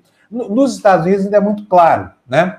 É, assim, existe uma luta ali pela volta do segregacionismo, pela implantação de um regime supremacista que não permite que cidadãos de pele escura participem do processo político, então seriam os novos periecos, né? Isso que, que, que, que os americanos querem fazer, considerando pretos, a população afrodescendente, como se fossem alienígenas vindos de um outro lugar qualquer, que querem usurpar a democracia que precisa ser necessariamente branca. Olha, eu fiquei muito mal impressionado vendo aquelas cenas ontem, aquele, aquela, aquele desfile branco né, no, no Congresso americano, no Capitólio, e, e, e a relação de cordialidade entre os malucos desses neonazistas lá que invadiram o Capitólio e os policiais responsáveis por é, restabelecer a ordem. E quero dizer aqui, daqui a pouquinho a gente vai ler, que a prefeita de Washington já tinha previsto isso. No sábado, ela pediu ajuda da, da Guarda Nacional Americana e o secretário da Defesa deu uma banana para ela, falou: não vai ter Guarda Nacional aí não. Ou seja, há gente no governo americano e há muita gente na opinião pública americana pronta para acabar com a democracia daquele país em benefício de quê? Da volta de um sistema que privilegie apenas a raça pura, a pele branca, o olho claro, o cabelo claro. A gente já viu isso na década de 30, né? Na Alemanha, foi outro país. Sabemos onde termina essa, essa experiência assustadora. E sabemos também o quanto isso pode se reproduzindo aí em outros lugares, como aqui o nosso, nosso Brasil. Bom, vamos lá, Fernando, volta o slide número 5 para a gente, vamos continuar vendo as repercussões aí. Quer saber depois do Florestão o que, que ele achou aí, porque aí aparecem homens públicos né, que têm um, um, um enfim, um, um, uma, né, um discurso assim tão apurado. Me, me, fascina ver as coisas que o Alcolumbre escreve, sabe? Mas não vamos voltar a elas, não, porque já lemos e, e, enfim, não vamos perder o nosso tempo com coisas que não têm importância nenhuma. Vamos passar para o Rodrigo Maia, é aí do lado esquerdo da página, esse slide que está embaixo de tudo. O Rodrigo Maia falou o seguinte: a invasão do Congresso norte-americano por extremistas representa um ato de desespero de uma corrente antidemocrática que perdeu as eleições fica cada vez mais claro que o único caminho é a democracia com diálogo respeitando a Constituição. Blá, blá também, podia ter sido melhor aí essa nota, né, Floresta? É, com certeza. É, ele, ele, ele é muito ligado ao Bolsonaro, então ele faz aquele discursinho dúbio, né? É. Vamos pegar aqui agora Bia Kiss, gente, olha aí, ó. Essa aqui também é outra, né? Que saiu de dentro da caixa de Pandora, quando abriram a tampa e perderam. Bia Kisses, só observa os argumentos de quem acredita que o novo que o nosso sistema eleitoral é o mais avançado do mundo e que nem precisa de voto auditável graças à tecnologia inigualável do TSE. O resto do mundo não usa porque não tem tecnologia, mas para vacina nem precisa da Anvisa aprovar. Olha, essa Bia Kisses é, é, é uma parlamentar, não vou, não vou xingar, não falar nada, mas só dizer para você o seguinte: ela é uma das parlamentares menos desprovidas de inteligência do parlamento brasileiro que ela diz não, significa nada. Portanto, vamos para o próximo aí. Fernando, volta aí o slide para mim, por favor, na tela para poder ler. É, Gilmar Mendes. A invasão do Capitólio norte-americano revela as graves consequências do sectarismo político odioso. O episódio reforça a importância de uma justiça eleitoral altiva. Notícias falsas e milícias digitais não apenas corroem a democracia, elas colocam em risco a vida humana. Melhor, melhor nota até aqui. Aquilo né? que nós estamos falando agora há pouco, Fábio, eu e você. Exatamente isso. É isso aí. Então, em algumas manifestações, vamos tocar. Próximo slide para a gente, Fernando, por favor, para a gente continuar com o noticiário. Olha, está aí na Folha de São Paulo, Trump promove sedição. Sedição é isso que aconteceu, é a, a confrontação de, de um poder ou autoridade. Essa palavrinha vai entrar no nosso dicionário hoje e vai ficar para sempre, tá, gente? Não, não é que ela não existisse antes, é lógico que sedição é uma palavra que existe há muito tempo, mas a gente não tem aplicado essa palavra e vamos ter que começar a fazer isso, porque vocês viram ontem que já começou a sedição no Brasil com essa manifestação estapafúrdia do capitão dos infernos, tá? Então vamos lá, Fernando, põe para mim aí na tela, por favor, vamos ler a notícia. Olha, brasileiros se perder, já tem narrativa, radicalismo para é, é, cobra, é, desculpa, radicalismo cobra Senado dos republicanos. Vocês entenderam aí? A Folha está com textos horrorosos aí, e essa análise do Igor Gelo é uma boa análise, tanto que eu botei aí é, alguns parágrafos para que a Lu possa nos, nos, orientar aqui com relação a um pensamento que faz sentido. Lu, eu vou pedir para você ler essa, essa. Presta atenção, pessoal. A derrota do Partido Republicano na Geórgia, tirando da sigla o controle do Senado e entregando um Congresso mais amistoso para o governo Joe Biden, é um, é um conto cautelar acerca dos limites do populismo da cepa Trump. Não só deles, antecipa a insurreição estimulada pelo presidente na frente do Capitólio e nas ruas de Washington. A tática no forno do brasileiro Jair Bolsonaro, caso perca o pleito em 2022.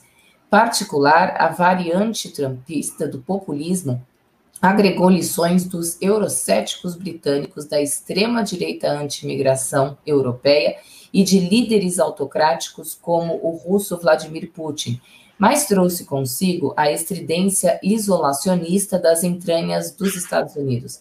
Aproveitando o solo semeado pelo movimento Tea Party de rejeição à globalização e com fortes cores conspiratórias, Donald Trump emergiu para sua surpreendente vitória em 2016 e inspirou seguidores do mundo todo. Hoje, o que ocupa o principal posto se chama Bolsonaro. Assim, o fracasso republicano no sul dos Estados Unidos, ainda que tenha de ser relativizado pelas margens estreitíssimas da vitória democrata, é o preço pago pelo partido por manter-se mais ou menos fiel a Trump até o fim. Isso porque o fim para o presidente americano não tem nada menos do que o tom sombrio do Gotter. É, é. Crepúsculo. É crepúsculo. Tradução, é melhor. É, é melhor. Wagneriano levado por Hitler a seu bunker em 1945. A democracia americana viu cenas inacreditáveis em pleno 2021.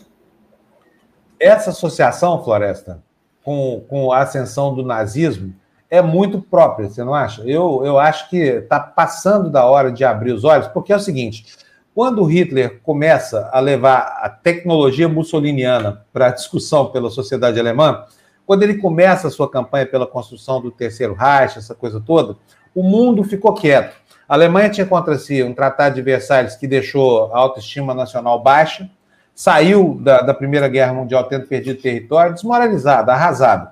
E aí o Hitler vem lá com o discurso grandiloquente dele, passa por cima do mundo. Primeiro começa a contratar muito mais militares que a Alemanha poderia pelo, pelo prescrito no Acordo de Versalhes, passa a ocupar uma aviação poderosa, o mundo inteiro ficou assim, olha, observando aqui, não fez nada. Aí ele começa a entrar nos países em volta, invade a Áustria, invade, vai invadindo e o mundo quieto, ficou quieto. Quando se percebeu o que estava acontecendo, o nazismo já estava instaurado e era uma ameaça global. O Brasil, por muito pouco, não entrou nessa esparrela, né, Florestan? Porque durante os primeiros anos da Segunda Guerra Mundial, o, o nosso ditador de então, Getúlio Vargas, olhava para isso com uma simpatia enorme, né? E olha, o mundo calado. Custou a, a invasão da França, a humilhação toda que aconteceu. O Florestan morou em Paris, ele sabe como é que é o espírito do francês com relação esse capítulo nojento da história, né, em que houve uma, praticamente uma rendição sem resistência ali. E o mundo, quando se deu conta, já tinha no Terceiro Reich, na expansão do Terceiro Reich na, na, na Segunda Guerra Mundial, uma ameaça mais do que concreta. Né? Por muito pouco, o Hitler não conseguiu o seu intento, e nós estamos vendo que a, que a empreitada de 1930 gerou consequências para sempre, porque isso que está acontecendo hoje sem dúvida nenhuma, aqui no Brasil e lá nos Estados Unidos, não é nada além de uma tentativa de estabelecer um regime baseado na segregação, em privilégios raciais e companhia limitada. Tá? Não é isso, Florestan? É então, isso mesmo, Fábio. Até eu citei aqui no início uh, o hashtag, né? Quando os nazistas põe, colocaram fogo no Congresso uh, da Alemanha, né? E ali dá, se dá início ao, ao, ao, golpe que vai perpetuar o Hitler como ditador uh, na Alemanha, né?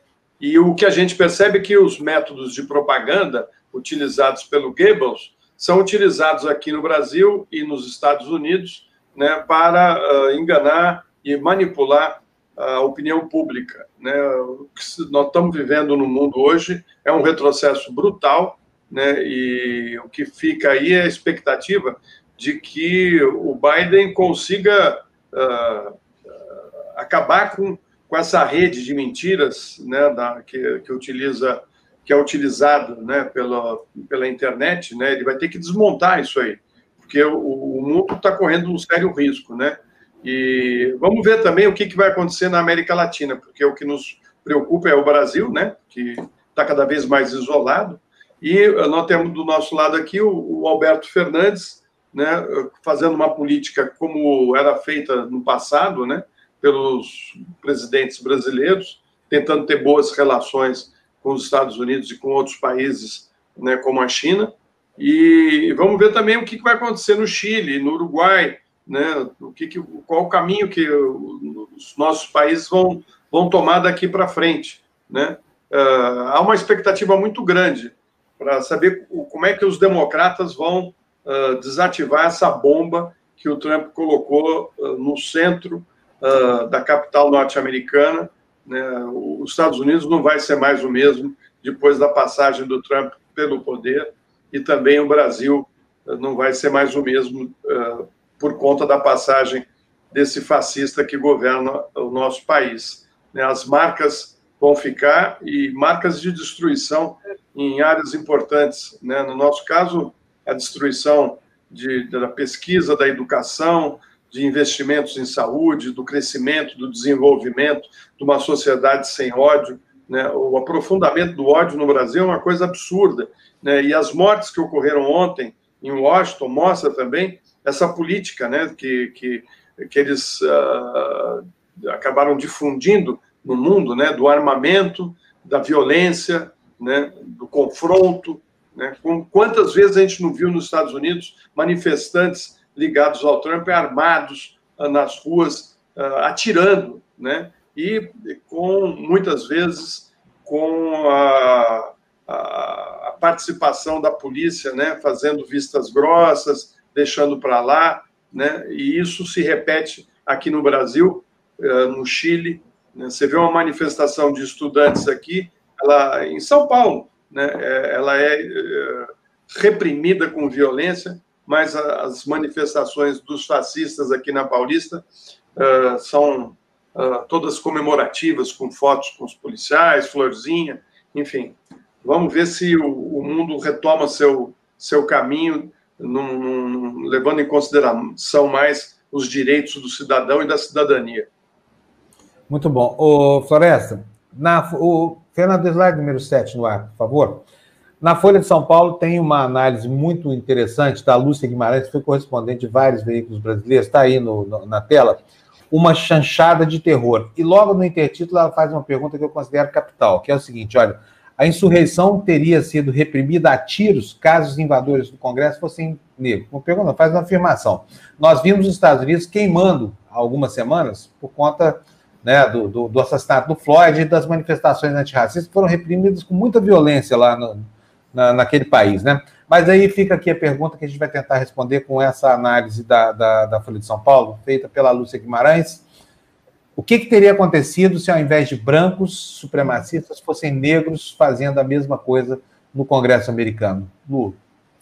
A prefeita de Washington, Muriel Bowser, assustada com a escalada da retórica violenta de Trump, pediu reforços à Guarda Nacional na segunda-feira e solicitou aos residentes para não se engajarem com a turba de extremistas que se dirigia à cidade, atendendo ao chamado do presidente. No mesmo dia, veio o anúncio de que o secretário interino de defesa Christopher Miller, membro do rebotalho trumpista que sobrou no esqueleto de governo, teria aprovado o pedido. Na quarta-feira, a Câmara de Vereadores do Distrito de Colômbia, onde fica a capital, divulgou um comunicado revelando que o Pentágono havia negado o reforço da guarda pedido pela, pela prefeita. Durante as primeiras horas de caos, imagens revelavam policiais passivos observando o distúrbio fora de controle, revoltosos escalando os muros do Capitólio, quebrando vidraças, invadindo o plenário do Congresso. Guardas do Capitólio pediam socorro pelo rádio e vários policiais foram feridos. É impossível não notar a ironia. horas depois de eleitores negros da Geórgia devolverem o controle do Senado ao Partido Democrata, abrindo caminho para a recuperação de, democrática da República e para o governo Biden implementar sua agenda, meses depois de eleitores negros abrirem caminho para a candidatura e a eleição de Biden, o país nem teve tempo de celebrar porque uma minoria, predominantemente branca, cometeu uma insurreição que teria sido reprimida a tiros caso os invasores do Congresso fossem negros ou marrons. O que, que você acha que teria acontecido, Floresta? Seria um massacre, né? Aliás, a, a gente cansou de ver isso nos últimos meses, né? No, naquilo que você acabou de narrar aí, né? Uh, os confrontos uh, que ocorreram nos Estados Unidos nos últimos meses, né? O, a polícia, a violência da polícia contra os, os manifestantes, uh, contra o, que, se manifestavam contra o racismo, né? Agora, Fábio, tudo isso aí coloca mesmo os Estados Unidos numa situação muito complicada, porque eu fico pensando, né, e não me sai da cabeça isso, como, como o Biden vai desarmar essa bomba porque ele tem um país dividido. O que o Trump sinalizou ontem foi: ó, metade da população não está com você, então leve ela em consideração. Ou seja, ele é uma cartada dele, né? Quer dizer, manter vivo, como disse o, o Reginaldo Nasser, né? E unido o grupo de extrema direita dele, né? Ele sai uhum. do poder da pior maneira, né? Acho que na história dos Estados Unidos uh, a gente nunca assistiu uh, uma maneira pior de um chefe de Estado deixar o poder. Aliás, a passagem dele pelo governo norte-americano uh, foi uma tragédia, né? Uh, uma vergonha para os Estados Unidos, principalmente para os norte-americanos, né? Que, que se vangloriam de ser uh, o país referência do planeta e tal. Tudo isso compromete o, o, o, ego dos norte-americanos. Né? Imagino que que isso aí deve ter pegado muito mal lá para os deputados republicanos, que uh, são democratas, né, na sua essência, porque, na realidade, né, o, Fábio, democratas e republicanos não diferem muito uh, ideologicamente. Né? A gente sabe que são duas correntes ligadas a uma direita, né? um mais à direita e o outro mais centro-direita. Mas não, eles não mudam muito, como disse também o próprio professor Reginaldo né? não há uma diferença, não é uh, a direita e a esquerda, não, não existe esquerda nos Estados Unidos, né? Então, uh, o mundo fica aí na expectativa de ver como é que o Biden vai lidar uh, internamente e externamente, como é que ele vai se comportar com relação a países como o Brasil. É, agora, ontem aconteceu um, um, fato muito significativo no meio disso. O Trump perdeu um sustentáculo grande interno nos Estados Unidos, isso está no slide número 8. Fernando, por favor, coloca para a gente é, no ar a tela, por favor. A gente já agradece todo mundo que está fazendo contribuições aqui com a gente. Aproveito para reiterar meu pedido. O pessoal fala que eu estou pedindo muito timidamente, sendo que o Florestan é que tem que pedir dinheiro aqui. É, vamos, dar, vamos, dar, vamos dar likes aí também, né? Exatamente. Vamos dar likes e manda aí, manda aí. gente, olha, olha, olha, olha é, é só, você já, é só porque acabou de chegar a notícia aqui que o cantor Genival Lacerda faleceu, e é um ícone né, do forró, faleceu vítima da Covid. Genival Lacerda, gente, Genival Lacerda, eu adorava o Genival Lacerda. Ele, ele é muito ele engraçado, muito humorado. Tem uma música, uma, uma música machista, assim, hoje ele não escreveria essa música, você lembra? Ela deu o rádio e não me disse nada, ela deu. Depois a gente fala sobre o Genival. Eu morei em Pernambuco, ele é muito divertido, que pena. Grande é, é uma dó. Estava internado desde 30 de novembro, vítima da Covid, enfim. Covid? O Genival já está bem velhinho, né? Faz anos que eu nem. 89 anos. 89. 89 anos. Meu Deus do céu. Meus pêsames aqui, a família do Genival Lacerda alegrou muito a gente com suas músicas Exato. debochadas. Um ícone do forró, assim, vai deixar muita saudade. Ele era realmente muito divertido. É. Bom, vamos voltar para o slide número 8, está aí na tela para você. Olha, o, ontem o vice-presidente da República dos Estados Unidos, o Mike Pence, finalmente tomou a posição sensata. A gente achava que ele era uma espécie de boneco de ventríloco do Trump, por ser também né, o presidente do Senado americano, mas ele se recusou a fazer parte dessa trama golpista, como diz aí a matéria da Folha. Vice nega pedido para dar golpe e promete respeitar a Constituição. Foram duas posições durante o dia muito importantes, né, Lu? Exato. Em uma carta publicada no Twitter, no momento em que Donald Trump discursava em protesto em Washington, o vice dos Estados Unidos, Mike Pence, contrariou o presidente e afirmou que respeitará a Constituição durante a sessão conjunta do Congresso para ratificar a vitória de Joe Biden. Embora ele tenha acenado ao chefe ao escrever que reconhece a preocupação de milhões de americanos sobre a integridade do pleito, o republicano diz que realizará sua tarefa de garantir que essas preocupações recebam um tratamento justo no Congresso. Abre aspas. Objeções serão feitas, evidências serão apresentadas e os representantes eleitos pelo povo americano farão suas escolhas, afirmou Pence. Pence também escreve que seria totalmente antiético dar ao vice-presidente autoridade unilateral para decidir sobre objeções a votos do colégio eleitoral, contrariando assim o desejo de Trump. A posição é reforçada com a lembrança de que nenhum vice da história americana reivindicou essa autoridade. Na terça-feira, o atual presidente voltou a pressionar o vice a reverter a vitória de Biden, uma vez que Pence terá a função de abrir os envelopes e computar os votos enviados pelos 50 estados americanos. É só, só explicar, é, né, Lu, que tudo isso já isso aconteceu. Tudo, né? exatamente, é, exatamente. Isso tudo a gente já viu que ele fez, né? Uh, segundo o The New York Times, no entanto, Pence disse ao, ao presidente no mesmo dia, durante seu almoço semanal com Trump, que não acreditava ter o poder de bloquear a certificação no Congresso. Não há nada na Constituição que deu ao vice-presidente o poder de desconsiderar unilateralmente o resultado das urnas, que neste caso dão a vitória a Biden. Bom, Fábio, vamos. Estamos... Oi. Fábio, tem mais uma notícia que acabo de, de ver aqui. Uh, uma pesquisa que foi acaba de ser divulgada da, do Poder Data, né, do nosso amigo ah. Fernando, né? Aham, Fernando Rodrigues. Uh, Rodrigues, é, que coloca o Bolsonaro derretendo.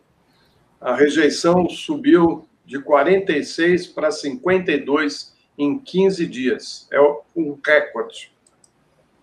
Como é que é, Flávio? Repete para a gente o número aqui. Que maravilha. Isso, é, aqui é. É assim, ó. Bolsonaro começa a derreter. Rejeição sobe de 46% para 52% em 15 dias. E é recorde. Em apenas duas semanas, a desaprovação ao governo Jair Bolsonaro passou de 46% para 52%, conforme pesquisa do Poder Data. É a mais alta na série do Instituto, iniciada em junho rejeição saltou entre fim de dezembro e início de janeiro. Acho que Olha aí. Que coisa boa. Que notícia boa. Essa notícia faz todo sentido. Vou até colocar na tela para a gente compartilhar aqui. Nós já estamos no finalzinho do jornal, hoje fica muito preso aí em cima desse. Olha, a tela aqui está dividida em dois, então eu vou ampliar aqui o tamanho da notícia para vocês verem. Vamos ver se ele apresenta aqui o, o, o quadro da, da rejeição. Está aí, ó avaliação do governo Bolsonaro. Vocês podem ver aqui, ó, tá, começa em 50% em junho, depois ela baixa para 41%, depois ela volta a subir para 47%, empatando aqui com aprovação, e agora dispara aqui, ó, 52% de desaprovação. Acho que eu vou voltar a vender as camisetas aqui, viu, Floresta? somos, somos 70%. Estamos chegando de novo lá, está faltando só mais quanto? 18% para não estamos falando de, de pessoas que, que desaprovam ou acham é, regular o governo, estamos falando de pessoas que desaprovam mesmo. 52% da população brasileira. Olha, Bolsonaro, vai acabar o auxílio emergencial, você está bem ferrado, viu, filho? Não, e não tem vacina, Fábio, não tem vacina. Não tem vacina. Não tem, não tem seringa, não tem agulha, não tem nada. Ou seja, a população já percebeu que ele não está nem aí para a saúde ah, da, da sua população né? É. E não tem plano de vacinação, não tem nada. O, o número de, de, de, contaminação aumentando, pessoas morrendo. Fábio, eu quero só lembrar você, a Lu e todo mundo que está nos acompanhando. Fiquem de olho no que está acontecendo em Manaus, no Amazonas. Uh, é, Manaus e Amazonas é o Brasil amanhã.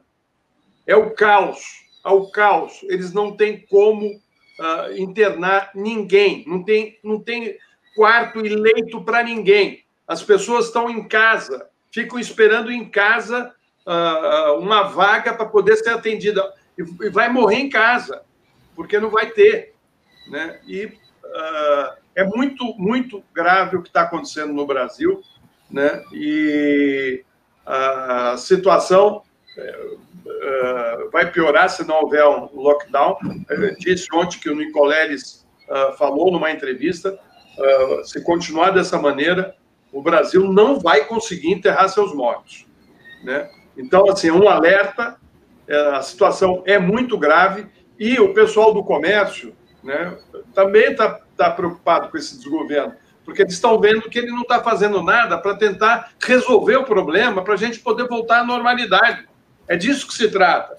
Né? Todos os países uh, maiores do mundo, né, 40 países já iniciaram a vacinação, e o Brasil não tem nenhuma proposta. E quero dizer mais: uh, uh, o governador de São Paulo fez aí ontem a reunião com os, os prefeitos e já colocou a maneira como vai ser feita a vacinação no estado de São Paulo. Mas eu quero dizer o seguinte: isso aí pode não representar nada, porque um, uma ação dessa tem que ser em todo o território nacional. Se não for em todo o território nacional, esse vírus é mutante. Então, assim, rapidamente ele muda e a vacina passa a não ter mais uh, significado, sentido. Então, tem que ser uma coisa em todo, todo o país. Não adianta você fazer. Ah, os ricos aí estão falando, não, vamos comprar vacina para pessoal que tem dinheiro. Vacina vai vender vacina, como vendem teste, né? Que é uma vergonha. Você, no Brasil, não tem teste gratuito como tem no Chile. E deveria ser. Uma... É bom, é bom lembrar também, Floresta, que hoje é, foi pelo menos a data é, prometida pelo governo para que se apresente na coletiva que, que eles fazem quase que diariamente, né? Hoje, dia 7, quinta-feira, vai ser apresentada a eficácia da, da vacina Coronavac, né? Então a expectativa que a gente está também para o dia de hoje é que esses dados sejam divulgados ainda hoje. É isso aí. Olha, eu vou dar uma passada rápida pelo noticiário aqui, gente, porque tem muita informação. Eu achei uma sacanagem. Ontem o, o Sargento Pazuello, aquele que faz às vezes de sargento do Exército, bate continência para o tenente, né? E ministro da Saúde. É, quem bate continência para tenente, o que, que é? Sargento, não é isso? É, é isso. Então, Ou soldado, né? Soldado raro. É, soldado, não, mas vamos dar um posto um pouco melhor para o Pazuello, porque afinal de contas são 40 Ele tem uma pança grande, né? Eu nunca vi, é. né? O sujeito é general, todo gordão, cara. Então, e outra coisa, no posto soldado, o cara tem que trabalhar, não dá para ficar o tempo inteiro enrolando como ele faz. Então é sargento mesmo, sabe? É, e é o sargento Garcia, a barrigona dele lá. É, não estou desmerecendo o sargento, não, tá, gente? Chama, o Bolsonaro chama ele de gorducho, meu gorducho querido. É, meu gorducho, é. Então, o gorducho querido do Bolsonaro realmente tem o espírito de sargento, que a gente chama de sargento, porque quem bate continência, posto mais abaixo, né? Bolsonaro é tenentão, aposentou como capitão, mas foi tenente a vida inteira. Quem está batendo continência lá é o, é o, é o próprio Pazuello. O que, que fez o Pazuello? Slide 10 no ar, aí rapidinho, Fernando, porque já estamos com o tempo esgotado, estourado. Floresta, se quiser sair, fica à vontade, viu, Floresta? Porque Não, fico aqui só para ver as notícias com vocês aí. Oh, oh, maravilha, beleza, para comentar também. Olha, olha que sacanagem, gente. Suspensão de compra de seringas ameaça a vacinação de outras doenças. Bolsonaro diz que a aquisição desses insumos está paralisada até que preços voltem ao normal. Sabe o que, que esse miserável fez? O cara barrou a compra de vacina pelos governos dos estados, Florestano. Simplesmente isso. O governo federal não fez o que devia, agora está impedindo os governos dos estados de comprar seringas. Baixou uma portaria lá e, e, e enfim, disse que não, quem vai comprar vacina é, é o governo federal. O governo do, do, do, do estado não, mandou requisitar dos fornecedores. Pode isso? O que você acha disso? Não, eu acho que é maneira de prejudicar mesmo. Ele não quer ver o, os governadores. Uh se antecipando, né? Porque já que ele não faz nada, então eh, agora ele está fazendo alguma coisa, é, mantendo a punição ao povo que votou nele, que vai ficar sem a vacina. Muito bem. E temos aqui na nossa seara de São Paulo, do estado de São Paulo, para quem gosta, o Dória, todo mundo sabe que o Dória também não é fluxo e cheiro, gente. Ele está numa posição mais sensata. Agora, não quer dizer que ele seja a última Coca-Cola gelada do planeta, não, hein? Aí, agora no slide 16, Fernando, por favor, tem uma notícia aqui que interessa aos cidadãos desse imenso estado de 46 milhões de almas, né? Olha aí, ó. O, o, o governador foi insensível a toda a pressão de movimentos sociais, de entidades que querem mitigar a fome, essa coisa toda, para tirar os. para reaver, né? para repor os subsídios fiscais que são dados aos alimentos em São Paulo. Foi insensível. Agora está aí a manchete aí, ó. Pressão do agronegócio Quer dizer, a visão é sempre a visão negocista, né? a visão do lucro, essa coisa toda. Não é a visão da necessidade social. não é a visão de como isso impacta o orçamento das famílias, não. Mas aí vem, o agronegócio pressionou, ele, ele voltou atrás e no intertítulo está escrito aqui no início da noite, o governador anunciou suspensão e mudanças no ICMS para alimentos e remédios, que entrariam em vigor é, no dia 15 e eram criticadas por empresários. Não é só empresário, né, Estadão? Todo mundo criticou essa, essa história aqui, né, Florestan? Não precisamos nem ler, viu, Lu? Né? Vamos, vamos passar para frente, gente? Vamos passar para frente? É, último destaque, destaque número 17, um bom exemplo aí, que nós vamos terminando o despertador com isso hoje. Olha só que notícia. O prefeito eleito em Jacobina, o nome dele é Tiago Dias, cortou o próprio salário em quase tudo, ficou só com desconto da Previdência, tá aí, ó. É, prefeito corta o próprio salário, 92% na Bahia, eleito em Jacobina, Tiago Dias, do PCdoB, vai ganhar R$ 1.100 por mês. Abre aspas, queria dar o um exemplo, Lu. Em seu primeiro ato como gestor, o prefeito de Jacobina, Tiago Dias, reduziu o próprio salário e agora, em vez de receber 15 mil reais, passará a ganhar mil reais e cem, é, mil e cem reais, valor do novo mínimo, uma redução de 92%. Abre aspas. Se eu estou aqui, qualquer um sabe que também pode, disse o primeiro prefeito negro da cidade localizada na região da Chapada Diamantina. Um dos cinco filhos de um lavrador e uma merendeira, Dias, de 37 anos, disse ter ouvido muitos comentários de deboche e preconceito na campanha eleitoral. Entre eles, um era recorrente. Abre aspas, como um cabra da roça pode ser prefeito se nem os doutor deram certo? Jacobina é conhecida pela riqueza de suas minas e pela pobreza de agricultores, como os, casos, como os da família de Dias. Ainda assim, em 8 de outubro de 2018, quando se lançou candidato a prefeito, ele decidiu que não receberia mais de um salário mínimo. A promessa mantida em segredo foi cumprida em decreto publicado no Diário Oficial de Jacobina na segunda-feira passada. Abre aspas, queria dar o exemplo, representar a zona rural que ganha menos do que isso. Eu não poderia estar acima, afirmou o prefeito ao Estadão. Dias foi à cerimônia de posse montado em um boi, vestido com roupas de couro, na declaração de bens à Justiça Eleitoral, o então candidato disse possuir três motocicletas no valor de R$ 11.500. Abre aspas novamente, temos diversas Áfricas ao redor do nosso município e essa população precisa ser vista e ouvida e se ver aqui, disse Dias. Meu último comentário do dia é o seguinte: eu acho que 1.100 é proselitismo. Acho que ele está fazendo proselitismo. De qualquer forma, merece os parabéns, ainda que seja uma medida né, só para gerar impacto político, porque realmente ele tem razão no que ele diz, tá? É, uma pessoa ganhar 1.100, eh, ganhar 1.100 reais no reduto de miséria, coloca dentro do problema. Enquanto que o prefeito, ao ganhar 15 mil reais, sai do problema e se descola dele. Quero lembrar aqui que o prefeito de São Paulo acabou de receber um aumento de 46% no salário dele. Que vergonha, né, Bruno Covas? Olha aí, ó, um exemplo você seguir. O cara é filho de merendeira e não sei o que mais, está começando agora e está dando um exemplo do que deve ser feito, assim como você deu um exemplo do que não deve ser feito, viu, Bruno Covas? Fica aí o, o, o contraponto né, ao seu oportunismo, esperar passar a eleição para botar uma dinheirama dessa para dentro de casa no momento que o país inteiro está apertando o cinto, né, Floresta? É, Fábio, o... lembrando só que os trabalhadores rurais no Brasil também, além de ganharem uma miséria, né, que você conhece bem, porque você vem uh, da área rural. Né, Eu achei que você ia falar assim, ó, você conhece bem, porque você também está ganhando uma miséria. É verdade. é verdade. né? uh, eles não, eles não uh, têm acesso à educação, né? e isso é grave. Né? E, então, assim, realmente, ele dá um exemplo, né? mostra assim, olha, eu sou um um sujeito do campo, mas não desgarrei das minhas origens, né? É bonito essa, essa atitude dele, é mas você, você falou bem, né? Quer dizer, não muda muita coisa. O fato de ele ganhar 1.100 ou ganhar 15 mil não ia mudar nada. É mais a, a questão uh, simbólica do ato que ele é. tomou. Vou ver se amanhã a gente consegue trazer esse prefeito aqui no, no Despertador para fazer uma entrevista rapidinha com ele, porque bons exemplos são ser seguidos, viu? Estou nem dizendo assim, não, não é só por, pela redução drástica eu acho que ele, que esse prefeito, vai ter muita dificuldade em pagar suas próprias contas. Como é que vai viver com salário mínimo administrando a cidade? Não sei, mas ele optou. O caminho é muito melhor do que o de outros políticos aí oportunistas que fizeram o contrário, né? É que tem muitos que abrem mão, como o Dória fez, né? Mas são milionários, né? E ficaram é. milionários na política, né? Porque ele fala que ele não era político, mas ele sempre está tá abocanhando ali dinheiro público junto é, Olha, Floresta, quando falam em. Eu acho que os vereadores não deviam ter remuneração, sabia? Acho que não, ve... não vejo sentido. A porta da entrada da política, de repente.